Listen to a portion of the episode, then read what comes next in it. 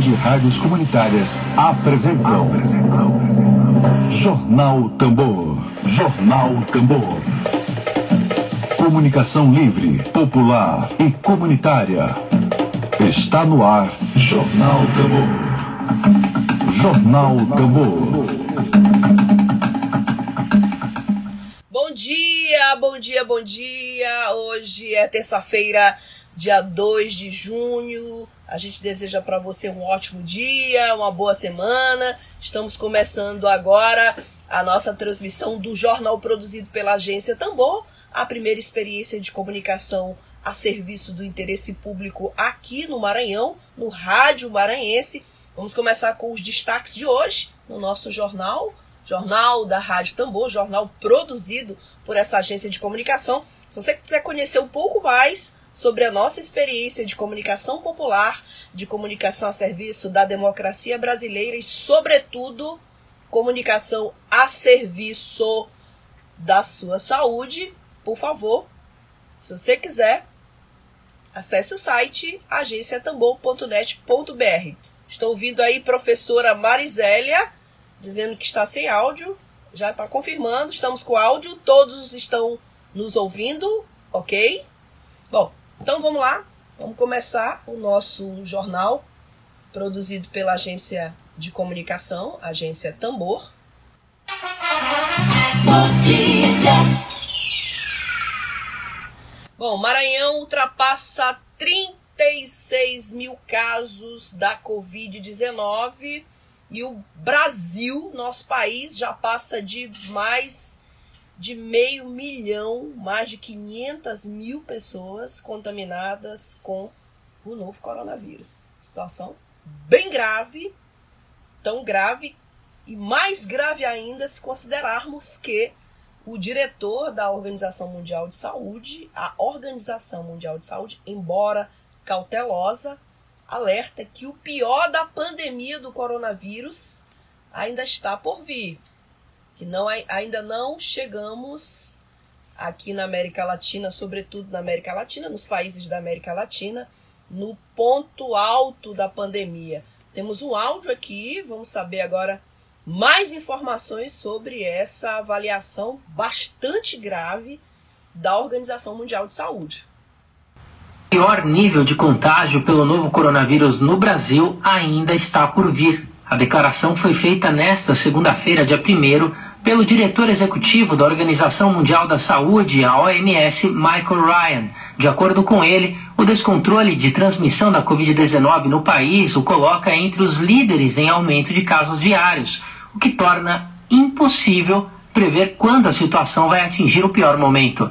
O diretor ressaltou a ausência de abordagem científica relacionada à desigualdade e densidade urbana para explicar o descontrole em países como o Brasil. Recentemente, ele reforçou a necessidade de aliar decisões de desconfinamento a um programa de testagem eficaz, o que não ocorre por aqui. Em números absolutos, o Brasil é o segundo país com mais casos no mundo, atrás apenas dos Estados Unidos, com quase 515 mil casos oficializados pelo governo brasileiro, contra cerca de 1 milhão e 800 mil pelo estadunidense até os últimos balanços divulgados. De São Paulo, da Rádio Brasil de Fato, Douglas Matos. Bom, tá aí a reportagem da Rádio Brasil de Fato, que segue a mesma linha editorial de comunicação popular mesma linha editorial que a agência Tambor. Bom, e sobre esse assunto, esse e outros assuntos, nós vamos conversar agora com o médico epidemiologista, ele é professor titular do Departamento de Saúde Pública e do Programa de Pós-Graduação em Saúde Coletiva da Universidade Federal do Maranhão, professor Antônio Augusto Moura da Silva, uma das maiores referências neste país, não só no Maranhão, sobre o assunto. Vou colocar o professor agora para conversar conosco aqui. Dedo de prosa. Dedo de prosa.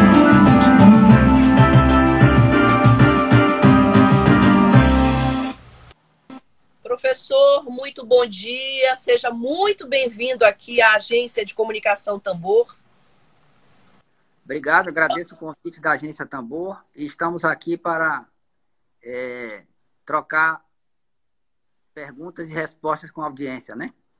Perfeitamente. Agradeço. Sabemos que o senhor tem ocupado muito tempo em pesquisas. Professor, nós ouvimos ainda há pouco uma reportagem sobre o alerta da Organização Mundial de Saúde, que, embora cautelosa, ela fez um alerta que nós ainda nem estamos, como se dizia assim, no pico, no ponto alto da pandemia de coronavírus aqui na América Latina. É, eu queria começar lhe perguntando como é que nós podemos considerar que o pico da doença já tenha passado, por exemplo, em países como a Espanha, que felizmente pela primeira vez não registrou mais nenhuma morte. Como é que nós podemos considerar se não há ainda vacina contra o coronavírus?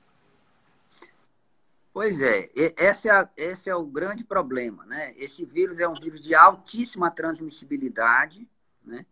E ele está extremamente muito bem adaptado para com os homens, né? Ele migrou aí de um animal que a gente não sabe qual foi, né? Lá na China.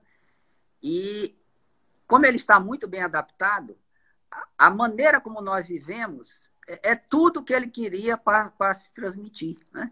Então a gente vive em aglomerações, a gente frequenta festas, a gente vai em bares, restaurantes, shoppings. E o vírus ele não sobrevive muito tempo fora do corpo humano. Então, é exatamente a, os contatos entre as pessoas com que ele sobrevive e ele se transmite.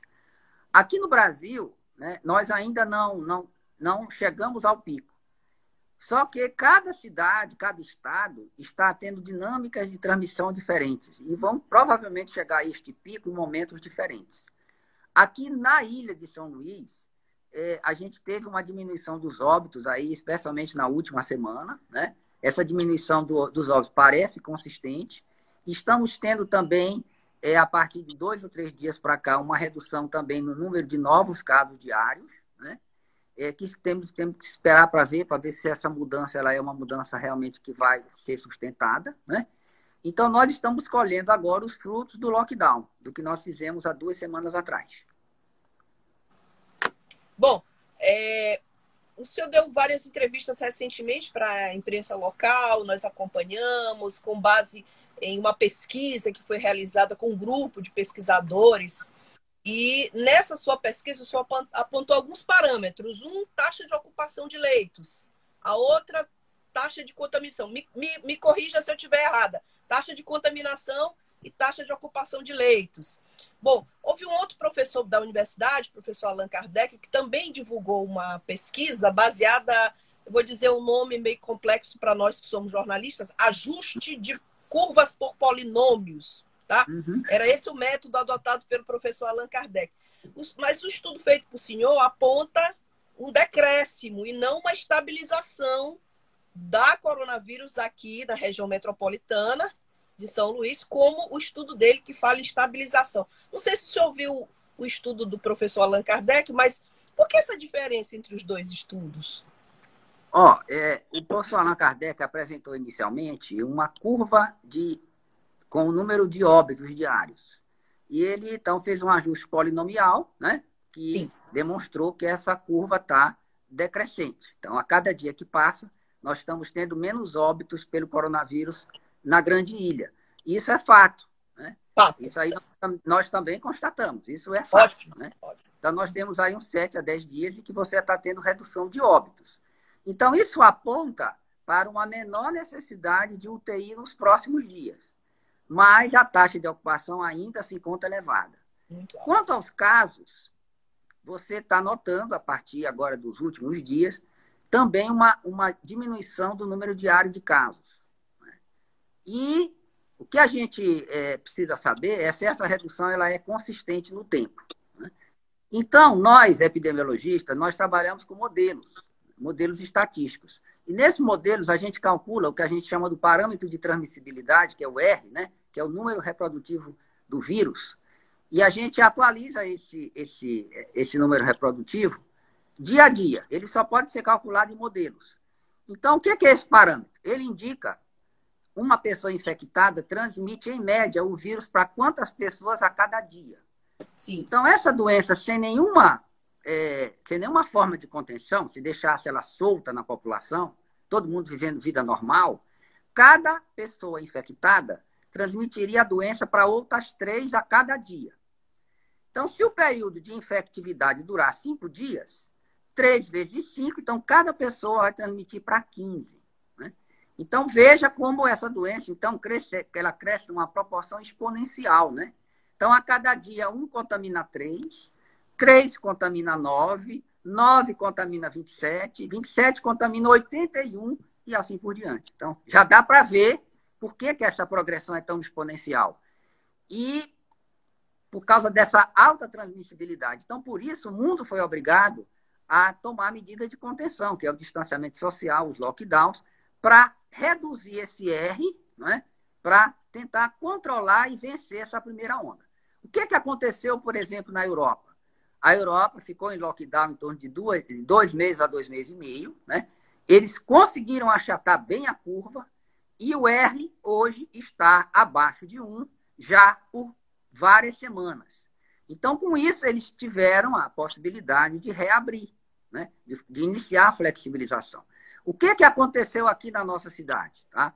Eu acho que a, a, a flexibilização ela foi um pouco precoce. Por quê? Porque apesar da gente ter começar a enxergar uma redução de óbitos, o, o, o número reprodutivo efetivo do vírus continua acima de 1. Nós calculamos agora para os últimos dias em 1,2. Então, enquanto esse número estiver acima de 1, significa que os casos vão aumentar. Né? E a epidemia ainda não está sob controle. Então, o que, que nós, pesquisadores, estamos recomendando que sejam usados como parâmetros para orientar a essa reabertura, esse, essa flexibilização né, do distanciamento social. Que esse R se mantenha abaixo de 1 por pelo menos duas semanas. Ele ainda está acima de 1, infelizmente. Né? E, segundo critério, que você tenha uma folga na, na ocupação de UTIs. Pelo menos 70% de ocupação, para você ter 30% de folga. Porque se houver um aumento, dá tempo da gente se preparar e receber as pessoas. Então, qual é o risco da flexibilização é, antecipada, né? antes da doença estar tá realmente mais controlada? É o risco de recrudescimento, quer dizer, a volta dos casos, a volta dos óbitos, e aí a gente pode não ter tempo né, de aumentar a capacidade das UTIs para receber é, é, o grande número de pacientes que pode voltar a acontecer. Né? Então, é assim: ciência a gente não tem certeza, tá? a gente trabalha com probabilidades. Então, Sim. o que as probabilidades apontam hoje é que esse risco de retorno da doença ele é real. É, inclusive, era uma pergunta da redação aqui da agência Tambor, o senhor já respondeu se a flexibilização em São Luís foi precoce, se há o risco do aumento de casos, de haver uma aceleração. Ele já respondeu para nós. Há um risco, claro, de que realmente aumentem os casos.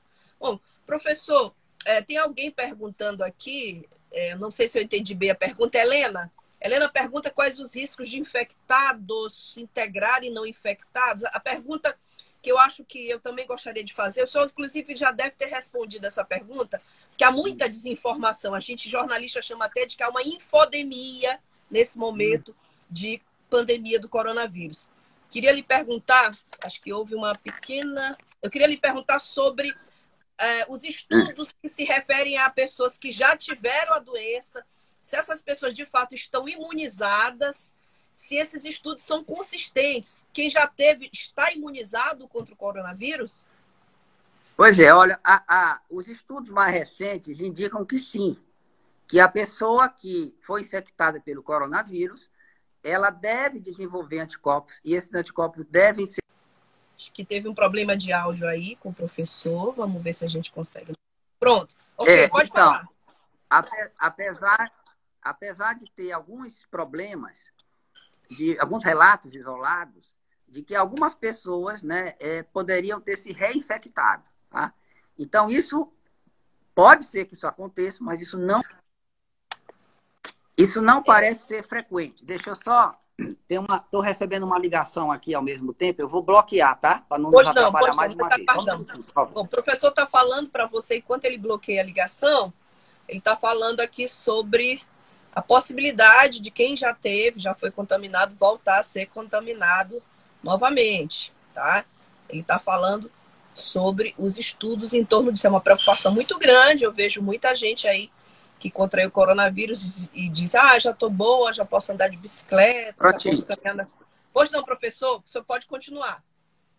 Quem já teve coronavírus está imunizado? Então, então essa, essa, possi essa possibilidade de, de, de você não estar imune, eu, eu acredito que seja muito pouco frequente. Então, o mais provável realmente é que a pessoa desenvolva anticorpos e fique protegida contra uma nova infecção. Agora, essa imunidade, ela provavelmente não será pelo resto da vida, né? Mas ela deve durar o tempo suficiente para a pessoa não se contaminar durante todo esse período que nós vamos viver em contato mais estreito com esse vírus. Professor, o, o, não sei para o senhor, mas assim, o grande mistério em torno dessa doença são os assintomáticos, né? É, as pessoas que têm a doença e não apresentam nenhum tipo de sintoma, mas uma alta carga de transmissão. Há estudos em torno de, dos assintomáticos, já existem outras, outras doenças que isso foi apresentado para estudo, outras doenças antes da Covid-19? Sim, é comum, né? Você tem algumas, algumas pessoas que têm uma boa imunidade e desenvolvem anticorpos rapidamente e não chegam nem a ter sintomas. É um mistério. Então, são, é, é um mistério. São fatores de suscetibilidade individuais, aí pode ter origem genética, pode ter origem também, por exemplo, numa imunidade cruzada com outros coronavírus. Né? Então, eu tive uma, um resfriado comum por outro coronavírus. E eu posso ter desenvolvido imunidade cruzada para pegar um coronavírus novo também. Então, isso pode acontecer. Né?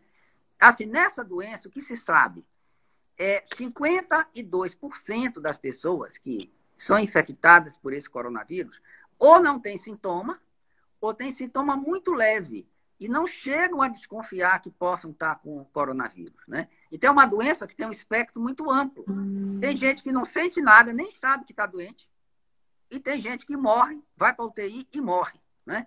Então, é um espectro muito amplo de manifestações que essa doença tem. Qual é o grande perigo dos assintomáticos? As pessoas não sabem que estão doentes. Então, continuam vivendo a vida normal, né? E infectando as pessoas, né? Então, numa situação normal, está infectando três por dia, né? Três então, isso explica por que, que esse vírus se alastra de forma tão rápida, né? É exatamente porque ele tem uma alta transmissibilidade e muita gente tem a doença sem saber. É. Para nosso desespero, professor. Bom, a Helena, Helena 13 está perguntando a sua opinião, se o senhor acha que nesse momento, o que, que o senhor pensa da volta às aulas nesse momento? Apesar de que ontem nós recebemos o secretário de Educação, Felipe, ele disse que a aula provavelmente só em agosto, talvez pós-graduação a partir do dia 15. Mas a sua opinião sobre a volta das aulas? Não, é assim. Qualquer flexibilização nesse momento eu acho ainda prematura. Por quê? É, se o R ainda continua acima de 1, significa que a doença está em transmissão ativa. E ela vai, vai voltar, né? Provavelmente, se a gente retomar né, a, algum aspecto de normalidade na nossa vida. Então, Sim. eu absolutamente, né, os cientistas não recomendam né, nenhum retorno a qualquer outra atividade que não seja atividade essencial, continuidade das atividades essenciais neste momento. Né?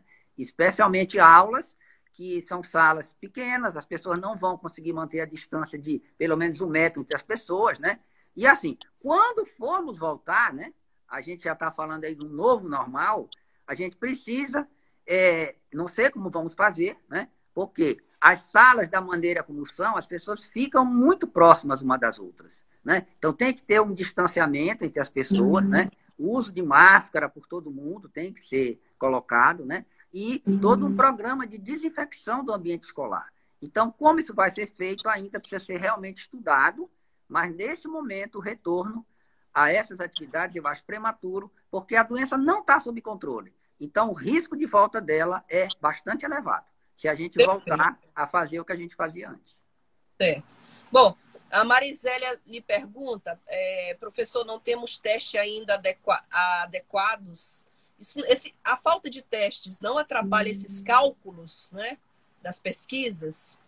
É o seguinte, é, o mundo todo foi surpreendido por esse vírus, especialmente o Ocidente. O Oriente, Japão, China, Coreia, tiveram mais tempo de se preparar porque ele já tinha enfrentado uma ameaça muito mais mortífera, que foi o. SARS, que foi o, o, coronavírus chamado tipo 1, que foi o SARS, que matava 10% das pessoas.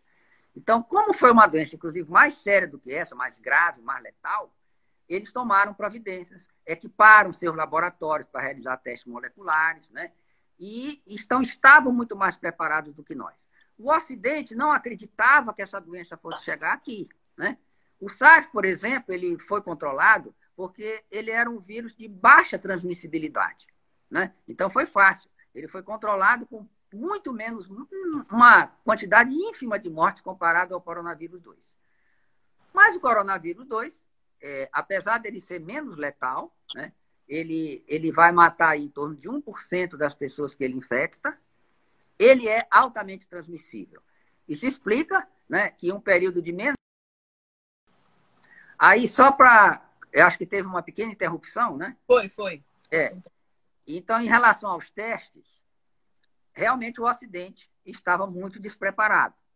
E os testes moleculares, eles exigem né, equipamento, que é caro, pessoal treinado, né? e toda uma infraestrutura que é custosa, custa dinheiro para a gente fazer. Né? Então, durante anos, a gente viveu aqui problema de subfinanciamento do setor saúde. Né? Então, a doença que a gente mais tinha respiratória era a influenza, né? que tinha vacina. Então, todo mundo deixava rolar. Né? Vamos fazer é. os laboratórios mínimos. Então, o Brasil tinha três laboratórios no Brasil todo para fazer testagem contra é, é, vírus da influenza. Então, agora na epidemia rapidamente se espalhou. Então, isso foi uma, isso foi uma é um legado que a epidemia vai deixar, né? Os laboratórios moleculares mais bem equipados, né? Mas devido à grande quantidade de casos em pouco tempo, realmente o número de testes ainda é insuficiente, né? Para poder é, responder a essa emergência. Isso pode realmente é, alterar algumas estimativas dos modelos, né? Então, por isso é que é bom a gente trabalhar com modelos que levam também em conta a subnotificação.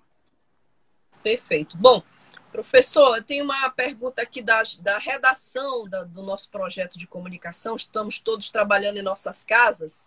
Temos uma pergunta da jornalista Daniele Luiz. Vou colocar no ar. Se, se, se você não estiver ouvindo, me, me avise que eu coloco novamente. Tá bom? Ok. Vamos lá. Bom dia, equipe da Agência Tambor. Bom dia, professor Antônio Augusto. Aqui quem está falando é Daniela Luiz, eu sou jornalista aqui da Agência Tambor. E queria fazer uma pergunta muito pontual para o senhor.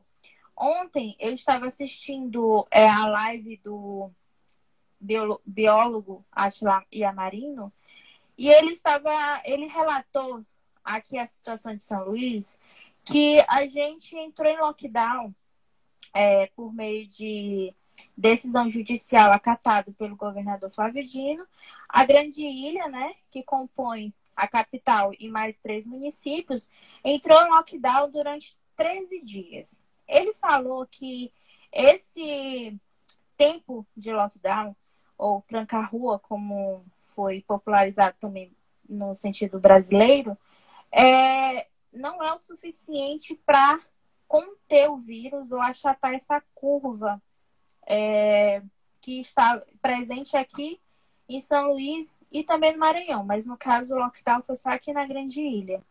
Como o senhor pode explicar isso para a gente de uma forma mais efetiva? Ele falou isso pontualmente, né, sobre a sugestão de, de alguns especialistas e estudos que estão é, sendo feitos atualmente, é de que um lockdown poderia ser feito com um pouco mais de eficiência durante 21 dias. É, como o senhor pode comentar essa situação do, do que foi comentado pelo Átila e a Marina? Obrigada. Então, é, é, a pergunta é excelente, né? Então, eu queria só colocar o seguinte. É, na realidade, a gente já, já tinha medidas de distanciamento social desde o final de março. Né? Entretanto, elas não, não atingiram o, o que a gente desejaria, né? que era um, uma redução de mobilidade em torno de 60% a 70%, né? que fosse capaz, então, da gente trazer o R para baixo de 1. Então, o que, que o, o a, a, a, Justiça fez? Decretou um lockdown de 10 dias. Né? Então, seria um complemento àquelas medidas que já vinham sendo tomadas, tá? Então, eu acredito que se a gente tivesse feito um lockdown né, é, mais completo, tá? Mesmo por 14 dias, né, que eu vou considerar aí que a gente já vinha em um, um semi-lockdown, certo? Só que a gente não conseguiu fazer um lockdown perfeito. Então, se a gente tivesse ficado né, por um tempo mais prolongado, né, num verdadeiro lockdown, que nunca aconteceu aqui entre nós, infelizmente, né, a gente tinha conseguido baixar esse R de 1. Né? Então, eu acho difícil a gente especular quantos dias seriam necessários. 15, 21, né? Então, isso realmente é uma coisa que a gente teria que ver. Mas não deveria encerrar o lockdown realmente com o R ainda acima de 1. Né? Então, eu acho que faltou aí parâmetros científicos que pudessem nortear tanto o fim do lockdown quanto o início da flexibilização. Né? Então, os gráficos só, é como eu disse, eles retratam o que passou. O que vem para frente, a gente tem que projetar em modelo. Né? E o que os modelos estão mostrando é ainda uma transmissão ativa da doença na cidade. Tá? Então, é, realmente, o lockdown ele, ele, ele foi bom? Foi bom. Foi bom porque ele mudou novamente a trajetória da doença. Ele desacelerou mais, mas não foi suficiente para trazer o R abaixo de 1. Né? Então, o que, que a gente deveria fazer? Na realidade, era prolongar o lockdown e fazer com que esse lockdown fosse efetivo. Problemas, né? milhões de problemas que a gente teve aí. Né? A adesão ao lockdown não foi como a gente esperava. Tá? Eu sempre ressalto, aqui a gente tem um percentual de pobres muito elevado, tem muitas pessoas que acordam, não sabem o que vão comer, né? então precisam sair né, para o mercado informal, para vender alguma coisa, para conseguir o dinheiro, né? para poder sobreviver. E aí, como que a pessoa vai ficar em isolamento com a barriga gemendo, pedindo comida? Não, não tem possibilidade. Então, a única possibilidade da pessoa aderir é se ela tiver um sistema de proteção social que auxilie, né? O tal do Corona Voucher, né? A ajuda de 600 reais, que infelizmente não chegou a todo mundo, né? Não chegou na velocidade esperada, tá? Então, é uma população que não tem conta em banco, né? Então, olha só o problema. Tem que ter conta em banco para receber dinheiro. Ou então tem que ir para a fila receber, né? Então, o próprio... Exatamente. O próprio recebimento do auxílio, né? Promoveu aglomerações, né? Então, vê, a realidade ela é muito complicada da gente trabalhar, né? E o que, que a gente via, né? A população estava saturada de ficar em casa, saturada do lockdown. E as pressões se avolumaram, tá? nos, nos agentes políticos, né? E essas pressões, pela flexibilização, pela abertura, elas, naquele momento, foram bem sucedidas. E a flexibilização foi iniciada, né? Sem dúvida nenhuma, professor. A gente até viu esse dado ontem, são 10 milhões de brasileiros que ainda aguardam o auxílio emergencial. 10 milhões de brasileiros. Bom, é, obrigada, Daniele Luiz. É, tem mais uma perguntinha aqui da agência Tambor, pergunta da Giovana Cury. É, quais as possíveis consequências de uma reabertura precoce, na sua opinião? Não, acho que eu já falei disso. Já né? falou. A tá, sequência seria o retorno, né? que a gente está tá tendo redução de óbitos, né? Começou a ter também redução de casos. A consequência é o provável retorno né, da doença a doença não é, não é o retorno. O retorno é uma palavra errada, porque a doença não acabou, né? Um, um novo recrudescimento de uma doença que ainda não está controlada. A Lila, Esse... Lila Cavalcante está dizendo que o senhor é o melhor professor da vida, que o senhor já foi da vida dela, tá da dando Mas ela lhe pergunta como é que o senhor percebe essa falta de credibilidade da ciência por alguns gestores e pela própria população. É, eu acho que os cientistas têm sido pouco ouvidos, né? Eu acho que existe também um movimento na sociedade de negação da ciência, a gente tem visto isso, né? E no Brasil isso é sério, porque durante muitos anos os cientistas têm pouco dinheiro para trabalhar, tá? Então, não é fácil a gente fazer ciência no Brasil, porque se a gente quiser pesquisar, precisa de dinheiro. E o dinheiro, normalmente, para financiar a pesquisa de saúde pública, tem que vir do setor público, né? Qual é a empresa que vai se interessar em financiar pesquisa de saúde pública? Só que essa doença, ela trouxe uma reviravolta completa a essa situação. Né? Então, os cientistas apareceram nos meios de comunicação. Né? Eu, por exemplo, é, hoje é a segunda entrevista que eu estou dando. Né? Na semana passada participei. Essa semana tem outras, muitas aí. Então, a ciência está tendo mais voz, isso é fundamental. Né?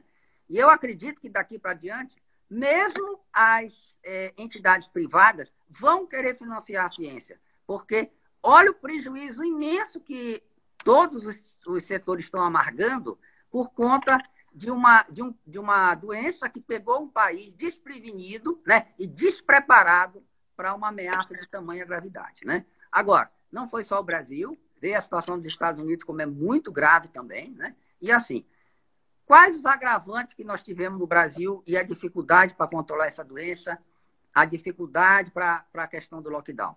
Nós tivemos uma descoordenação entre os níveis de governo. E não digo só uma descoordenação, nós tivemos é, contradições nas mensagens. Então, determinado nível de governo dizia: olha, isso é só uma gripezinha, é, isso mata pouco, né? E não é para fechar, porque isso vai acabar com a economia, a economia é mais importante do que a saúde, enfim, né? Essas mensagens aí que passaram. E, por outro lado, outros entes governamentais, né, reconhecendo a gravidade, reconhecendo a importância, e a população no meio do caminho. Então, o que, que você vai fazer? Né? Uma grande autoridade do Brasil, né, é, saindo nos finais de semana, cumprimentando pessoas na rua, né?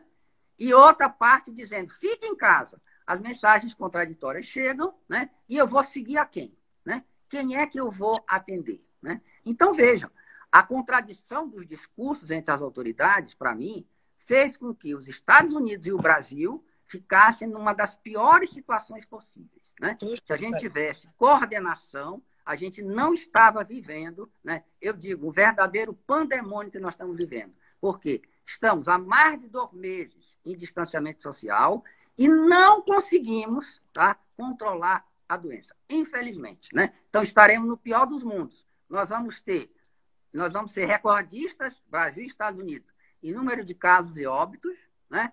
e nós vamos destruir muito mais a economia do que os países que controlaram a doença antes. Infelizmente, não se separa saúde de economia. Se a gente quiser botar a economia para voltar a funcionar, a gente tem que recuperar a saúde primeiro. Né? Então, existe um discurso aí de falsa oposição entre as duas coisas. Né? E a gente não tem essa falsa oposição. Né? É, eu estou até falando muito, mas eu não posso deixar de ressaltar os estudos que os economistas de Chicago fizeram há pouco sobre a gripe espanhola em 1918 nos Estados Unidos. Eles compararam várias cidades, vários estados, né? situação muito parecida com a de hoje. Um determinado governante achava que a gripe não ia matar. Né? Ele não, não fechou nada, deixou a cidade aberta e, inclusive, incentivou festas. Outro governante reconheceu a ameaça com seriedade, fechou a cidade. Quem teve mais prejuízo econômico? Aquele que manteve a cidade aberta. Por quê? Porque vai demorar mais tempo para controlar a doença. Isso liquida com a economia. Infelizmente, o Brasil vai sair com a economia arrasada, tá? porque não houve é, uniformidade de pensamento, não houve coordenação política para combater o inimigo comum. Né? Esse é um, é um triste espetáculo que a gente vai viver e gostaria que fosse diferente, infelizmente não foi. Tá? Então, vamos ser realmente, como já está dito na imprensa, né? O, os campeões, né? O campeão, que isso a gente, a gente não consegue mais nem ser campeão de futebol do mundo, mas vamos ser campeões de coronavírus, né? Vamos levar essa pecha aí para o resto da vida. Bom, eu, eu queria pedir desculpa se não conseguir fazer todas as perguntas. Professor é muito demandado, ele mesmo está nos explicando aí, a gente agradece já ele pacientemente nos atender aqui. Professor, não sei bem se é a sua área, mas a gente tem a informação de que os Estados Unidos estão mandando 2 milhões de doses de hidroxicloroquina para o Brasil, mesmo sendo um medicamento que não tem ainda comprovada eficácia. Li também que a Organização Mundial de Saúde deve, nas próximas horas, divulgar um estudo, finalmente, um estudo sobre a hidroxicloroquina. E eu peguei o protocolo do CRM lá de Imperatriz, inclusive recomendando o uso da hidroxicloroquina nos pacientes, protocolo assinado pelo CRM, Conselho Regional de Medicina. Eu queria lhe perguntar por que, que a cloroquina parece é, com tanta frequência, tão eficaz, inclusive para autoridades da medicina, é, por que, que ela parece ser eficaz, já, mesmo não tendo estudos comprovados ainda da eficácia? Eu acho que aí é mais um exemplo de como a ciência está desprestigiada e desmoralizada no mundo, né? porque a ciência não é ouvida.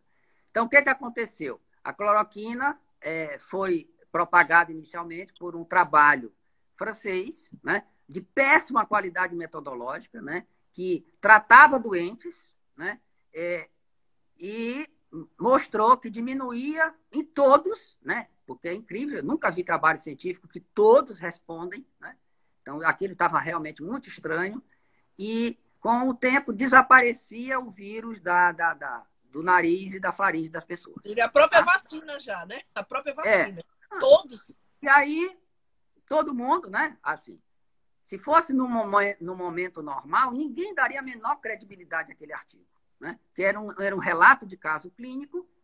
E aí foi, né? É, começou com Donald Trump, que a partir desse trabalho começou a fazer a propaganda, né? E aquilo acabou virando uma verdade.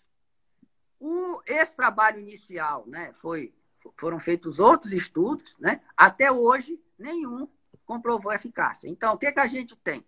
A gente tem a ausência de evidência. Não temos evidência que funcione. Né? Agora, temos evidência de efeitos colaterais, especialmente em pacientes cardiopatas. Tá?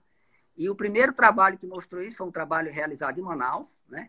E, assim, trabalhos publicados nas melhores revistas científicas do mundo, que não é fácil publicar nelas. Né? É, é, todo trabalho científico ele é diferente de, de uma opinião, porque ele passa por revisão por pares. Né? Então, há um escrutínio muito grande. Ninguém quer publicar coisa que esteja errada. Né? Agora, pode acontecer de publicar coisa errada? Pode. A ciência também falha. Né? A ciência muda. Mas, neste momento, nós não temos nenhuma evidência de que a cloroquina seja capaz de mudar o curso da história da, da Covid-19. Perfeitamente.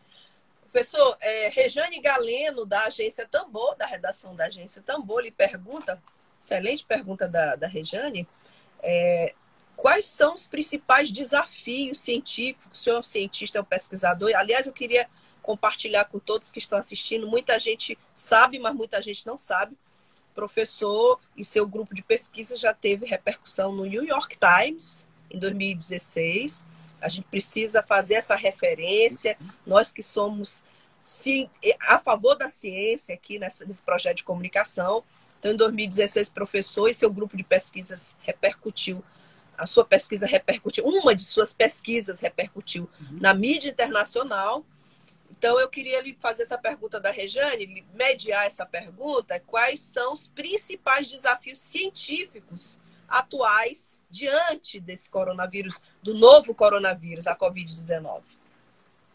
Então, eu acho que o primeiro desafio é a gente é, é, desenvolver um teste molecular que seja mais rápido e mais barato, porque isso é um empecilho ao controle da doença, né?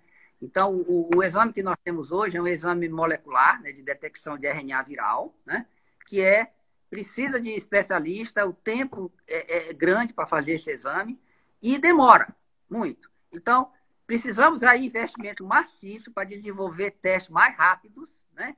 E que a gente possa baixar o custo e fazer em menor tempo. Que aí a gente conseguiria ampliar a testagem, né?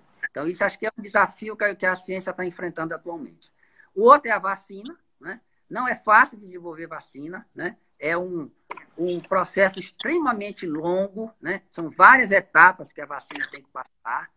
E houve algumas semanas atrás muito interesse né, e excitação em cima da, da vacina de uma empresa americana, né, chamada Moderna. E essa semana já teve relatos de efeitos colaterais graves né, em alguns pacientes onde a vacina estava sendo testada. Né? Então, veja que tem que ter muito cuidado. Ninguém pode é, lançar uma vacina sem ter a certeza que ela não faça mal. Né? Então, a ciência tem esse cuidado. Né? Então, isso é muito importante. E outro desafio que a ciência também está tá enfrentando é o convencimento né, das pessoas a respeito da importância dessas medidas né, de distanciamento social para o controle da epidemia. Né? E eu queria ressaltar né, que uma coisa fundamental também é o uso de máscara por todo mundo, né? A máscara, ela protege. Ela é muito importante quando a pessoa está infectada, né? Porque o infectado de máscara transmite menos. Como essa doença tem muito assintomático, que não sabe que está doente, por isso que é importante que todo mundo use máscara, né? Porque se tiver infectado, não vai, vai ter muito menor probabilidade de transmitir. E a pessoa, né, também a máscara serve para proteger o não infectado, se bem que a eficácia aí é menor. Agora, quando o infectado está de máscara e o provável contato também está de máscara, essa probabilidade reduz bastante, né? Outra coisa importante é a gente manter uma distância mínima de um metro em todos os contatos que a gente fizer daqui para frente, né? A vida não vai voltar ao normal tão cedo, a gente vai a gente vai ter que se adaptar a esse novo normal, né? E aprender a vivê-lo da, da melhor forma possível. Então, se for sair, né? Se puder, fique em casa. Se for sair, saia para aquilo que for essencial. Ou, por exemplo, se você tiver que trabalhar, vá só trabalhar, né? Todas as outras atividades, suspenda. Quanto menos contato a gente tiver com outras pessoas, a gente reduz a nossa probabilidade de transmissão e a gente protege as pessoas que eventualmente vão parar nas UTIs. Então, isso é importante. Reduzir ao máximo os contatos. Perfeitamente. Passei é uma questão de flexibilização. É. Passei ontem de carro na litorânea, tinha gente correndo sem máscara, litorânea lotada. Professor, já estamos chegando aos nossos minutinhos finais, mas eu tenho muita alegria de informar que quem assiste a nossa live também é o juiz Douglas de Melo Martins, que determinou o lockdown na cidade de São Luís. Doutor Douglas de Melo Martins está comentando aqui na sua live que as pessoas precisam tratar a ciência com mais seriedade e que não existem evidências da eficácia da cloroquina. Aí eu lhe pergunto, o senhor, como cientista, pesquisador de repercussão internacional, o senhor, se fosse consultor do, do, do juiz Douglas, o senhor aconselharia ele a decretar um novo lockdown em São Luís? Olha, eu acho que o que a gente precisaria agora é reunir um grupo de especialistas para estudar melhor a situação, ver o que, que foi feito e as prováveis consequências. Tá? É, qual é o problema do lockdown agora? Será que vai ter adesão? Né? Então, isso é um negócio, porque nós já iniciamos o programa de flexibilização. Então, a mensagem já foi passada, infelizmente, para mim a mensagem não, não é uma mensagem correta, né? Que podia reabrir. Então, tem muita gente, é impressionante, que está achando que está tudo beleza, a vida voltou. Está resolvido, né? Está resolvido. Né? Não. Então, olha só, a flexibilização, apesar dessa não ter sido a intenção de quem flexibilizou, né? passou uma mensagem de normalidade para as pessoas. Né? Então, realmente é, é, é, é, um grande problema que a gente está enfrentando. O que eu posso dizer, né? cientificamente, a transmissão continua, tá? Agora, é uma honra para mim ter a audiência de tão eminente juiz, né? Que está nos ouvindo, então é, é, muito importante isso, né? Eu acho que agora nós temos que ficar vigilantes. Qualquer sinal de que está tendo recrudescimento de casos, imediatamente a gente realmente precisa tomar providência. Perfeitamente, muito bom. Excelente, ah. professor. Estamos aqui agradecidos pela sua participação, pela sua enorme contribuição aqui ao nosso projeto de comunicação popular e a todos que estão acompanhando Repito, tem muitas perguntas, vamos encaminhar ao professor Antônio Augusto para que ele possa responder depois no privado as pessoas que estão aí deixando perguntas. E para finalizar, professor Antônio Augusto, a mensagem de esperança que acho que todo mundo quer ouvir. É, pergunta também da Regiane Galeno: existe algum estudo promissor? Existem vários estudos. Felizmente, acho que pela primeira vez na história grandes fortunas estão sendo aplicadas para vacina, né, para tentativa de achar uma vacina. É, desses estudos, existe um mais promissor que o senhor poderia avaliar para nós? O que, que há de novidade nessa mensagem de esperança que a gente quer ouvir? Não, com certeza, um dia venceremos essa praga, né? Essa é uma é. verdadeira praga, né? Porque ele destrói vidas, ele destrói a economia, né? E é um... Eu que já tenho alguns anos de vida, né? Já nunca vivi isso, né? E, e, teve pessoas que tiveram a felicidade de nascer e morrer sem uma grande pandemia, né? E temos aí mais 102 anos, né, para ter uma nova pandemia. Então, o mundo viveu uma situação que, para mim, foi uma exceção, né? passar cento e tantos anos sem pandemia foi uma exceção. Isso não vai acontecer daqui para frente, tá? É, infelizmente, porque o nosso modo de vida ele é propício à disseminação de vírus, né? População grande, vivemos em aglomerado, gostamos de festa, gostamos de beijar as pessoas, de abraçar, né? Então, o vírus se aproveita disso. Agora, um dia venceremos esse vírus, né? Isso é fato, não tem como, né? É, agora, quanto tempo isso vai demorar, a gente não sabe, né? É, a, a melhor esperança que a gente pode ter realmente é a vacina, né? Só que a vacina, ela demora, como eu falei, né? São várias etapas que têm que ser vencidas. E a etapa mais difícil não é ter a vacina, é produzir a vacina e fazer chegar aos bilhões de habitantes desse planeta né? que é o desafio tecnológico da fabricação da vacina. E isso assumindo né, que a, a primeira pessoa que fabricar essa vacina né, vai, não vai, vai abrir o direito do direito de patente, né? porque é uma situação de calamidade pública, né? então é, o lucro tem que ser secundário. Né? Então, essa vacina precisa ser amplamente disseminada e fabricada por todas as fábricas de vacina que tiverem aí disponibilidade pelo planeta. Então, acredito que isso aconteça, né? e que a gente vai vencer esse vírus, né? Só que a gente não sabe quanto tempo ainda isso vai durar. Bom, professor, só temos que novamente lhe agradecer, reiterar esses agradecimentos todos em nome da agência Tambor, todos os jornalistas que fazem parte desse projeto.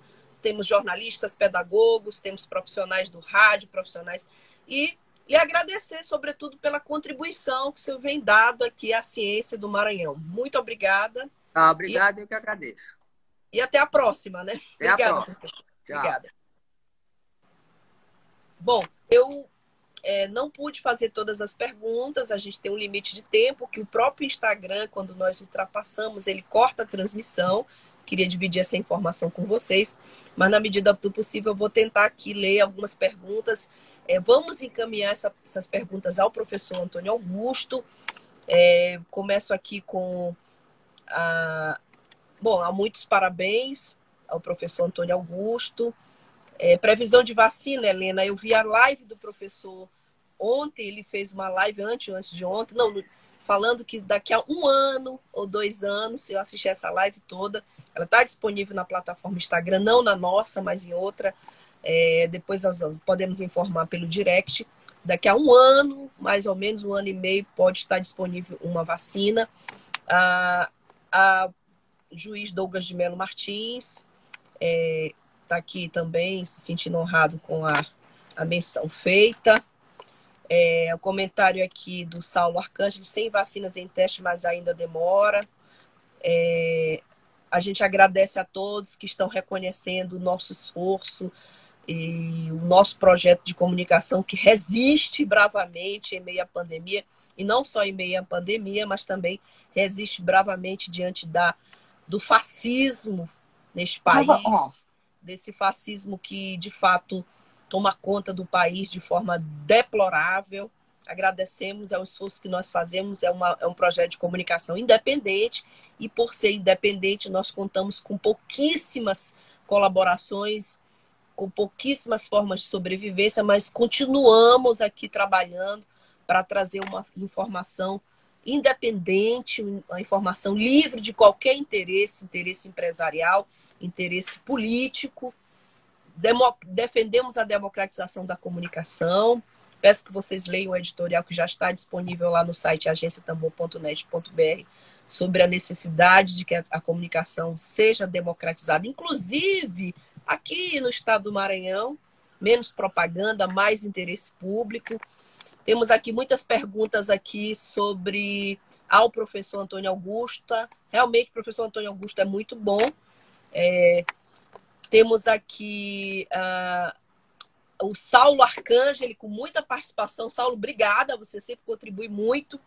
Saulo divulgando, para divulgar o ato dos trabalhadores da saúde no São Domingos e UDI. Tenho a impressão que nos próximos dias teremos uma entrevista aqui sobre trabalhadores, situação muito ruim de trabalhadores sem EPIs, trabalhadores sem o cumprimento das obrigações trabalhistas.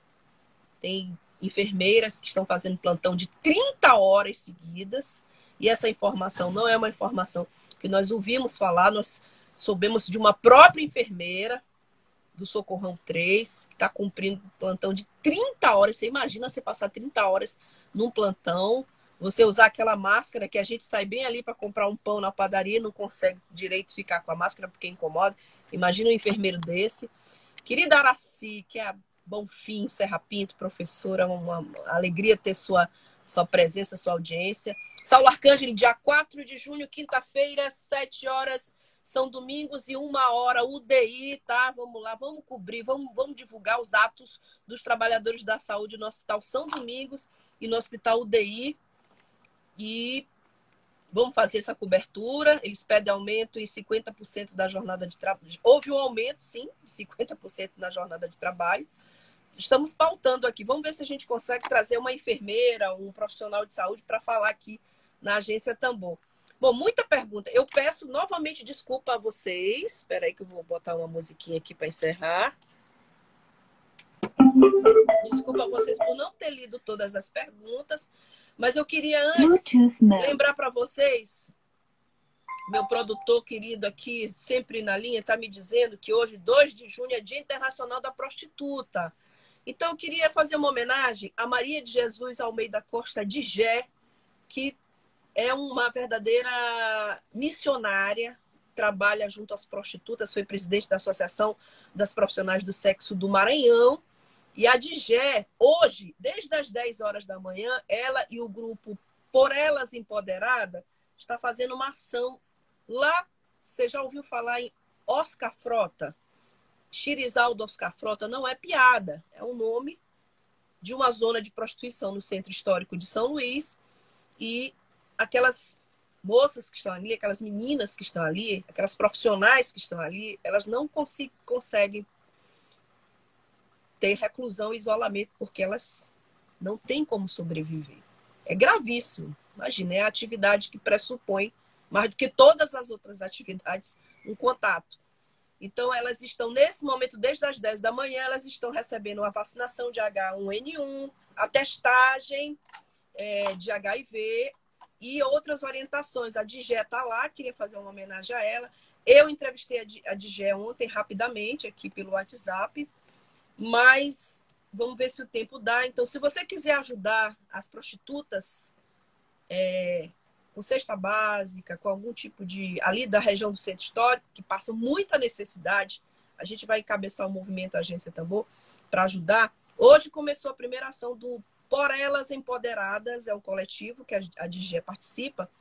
E nós vamos encabeçar essa campanha. Porque você pode ficar em casa, tá? Mas nem todas. É, Rosana conhece, né, Rosana? Nem todas conseguem. Nem todas receberam o auxílio emergencial do governo. Tem filhos, muitas. Eu, que faço matéria e reportagem naquela região, já vi uma delas fazendo programa com seis meses de grávida na prostituição. Então, eu conversei com a DG rapidinho para encerrar. Para quem puder ajudar, nós vamos fazer uma campanha aqui na agência Tambor a as prostitutas lá daquela região do centro histórico. Vamos lá, vamos lá, vamos lá. Já está encerrando, encerrando, gente. Só um pouquinho de paciência para vocês, porque essa é uma causa importante. Pessoal, é, eu estou aqui com Maria de Jesus, de Gé. Ela faz parte do coletivo Por Elas Empoderadas e que tem atuado fortemente com relação aos cuidados que se devem ter com as pessoas que estão nas ruas, em especial as meninas que atuam no Oscar Frota. Digé, conta pra gente como é que vai ser essa ação. Ah, tá. Então, essa ação ela é uma ação pequena, né? Porque a gente está obedecendo aos critérios aí do governo, né?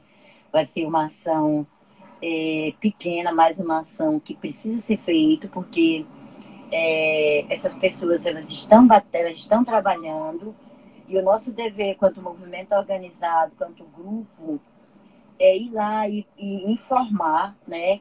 Que é, o trabalho que elas fazem é um trabalho que é muito é muito colado, né? Não, não tem a, a, aquela distância. Tem, na hora do trabalho não tem a distância, então isso deixa uma preocupação para a gente. É, mas a gente já está levando a informação do uso da máscara da, da, da higiene mesmo, da, da própria higiene, que é muito importante, né? E também a gente está difundindo algumas coisas, porque a gente sabe que essa pandemia, ela não traz só a preocupação é, do vírus, mas de outras coisas, de outros entraves, como a questão da saúde mental, a questão da, da, da, da, da, da, da higiene corporal mesmo, né? E, e a questão da, do, do expor, né? E essa questão também é, da, da, da, da, junção de muitas, de muitas junto, de aglomeração. Claro que a gente não está passando uma formação que elas não devem trabalhar, até porque, como todo mundo sabe, é, se, a gente, se a gente falar não trabalha, a gente não tem como é, sustentar essas mulheres, né? Então, esse papel, quanto movimento, é a questão da, da, da prevenção, como a gente já vem focando há muito tempo isso. A gente foi no início da pandemia, conversou é, do risco que, que vinha, vinha, que ia acontecer, e esse momento é o momento que a gente já está voltando novamente, minimamente, poucas pessoas, mas levando a vacina H1N1, levando a, levando a testagem de HIV, levando o remédio, porque é necessário, se faz necessário, e levando não aquele abraço, mas levando aquela, aquela história real, que nós estamos aqui quanto movimento e vamos continuar é, fazendo, fazendo o nosso trabalho. Jet. Bom, gente, eu não vou colocar na íntegra, vou disponibilizar, Rosana Bordalo, o áudio da Digé. Lembre-se, ajude as prostitutas de baixa renda. Elas estão passando extrema necessidade e são os alvos preferenciais do coronavírus. Obrigada, gente, pela audiência. A gente volta amanhã. Obrigada pela força, pela nossa existência. A gente volta amanhã. Obrigada. Foi um excelente dia. Missão cumprida. Tchau, tchau. Enquanto Moro preparava seu ataque, disputando autoridade, os dois se dispuseram.